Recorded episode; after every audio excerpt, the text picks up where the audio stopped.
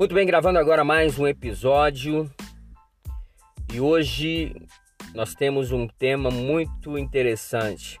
O tema de hoje é Eu, porém, vos digo. Por diversas vezes, Jesus usou essa expressão no Sermão do Monte. Eu, porém, vos digo. O filtro que ele usava para a aplicação de cada lei era o amor. E ao filtrar, eu creio que Jesus percebe a imperfeição da lei. Só o amor pode nos aperfeiçoar. Jesus entende que aquele que ama a Deus, ama o próximo e se ama, não vai precisar de um monte de regras para lhe mostrar como viver.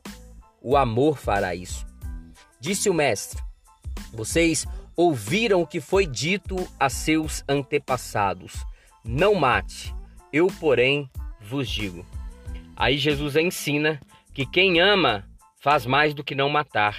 Quem ama tem o cuidado de não ferir o outro de forma alguma. Se as palavras podem machucar, quem ama decide não usá-las para este fim. Uma coisa que precisamos entender sobre Jesus é que ele não veio ao mundo para nos divinizar. Se estudarmos seus ensinamentos, iremos perceber que ele queria nos humanizar. Não iremos transformar o mundo com a nossa santidade. O mundo deseja perceber nossa humanidade, nossa capacidade de abraçar, de sentir, de se colocar no lugar do outro, nossa capacidade de amar. Nós temos a missão de mostrar o caminho para uma vida completa com Deus. E Jesus continuou: Vocês ouviram o que foi dito não cometa adultério. Eu, porém, vos digo. Jesus, mais uma vez, vai além do que estava na lei e coloca como erro os pensamentos de cobiça.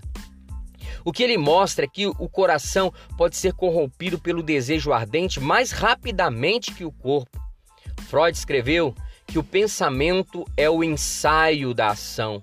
Ou seja, se não cuidarmos dos nossos desejos, logo estaremos de fato consumando o que se passa em nossos corações. Continuou o mestre: Eu, porém, vos digo que não façam juramento algum. Nós não devemos dizer nada que não temos a intenção de cumprir. As palavras elas não se tornam verdadeiras só porque nós as enfeitamos com ideias religiosas. Nós devemos dizer sim ou não. Não devemos manipular as palavras para enganar ninguém.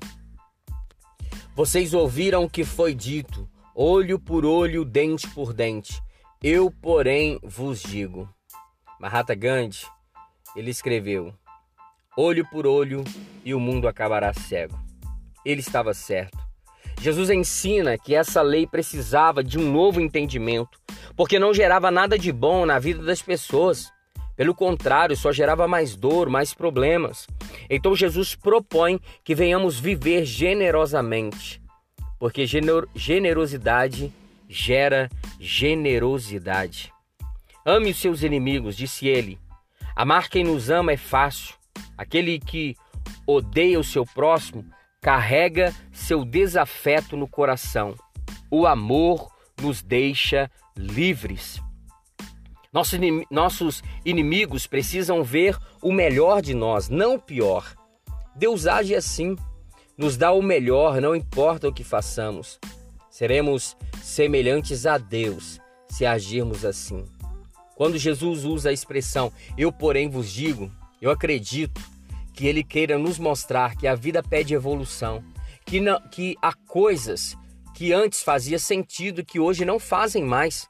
Nós podemos continuar repintando a vida, tendo como filtro o amor e os valores ensinados por Jesus. É o que eu procuro fazer. Porque existem hoje algumas regras, leis e ensinamentos que não fazem sentido quando confrontados pela realidade. E tem outros ensinamentos que não passam pelo filtro do amor. Veja esse ensinamento que às vezes ouço por aí. Não diga para o seu Deus o tamanho do seu problema. Diga para o seu problema o tamanho do seu Deus. Me responde, faz sentido essa frase?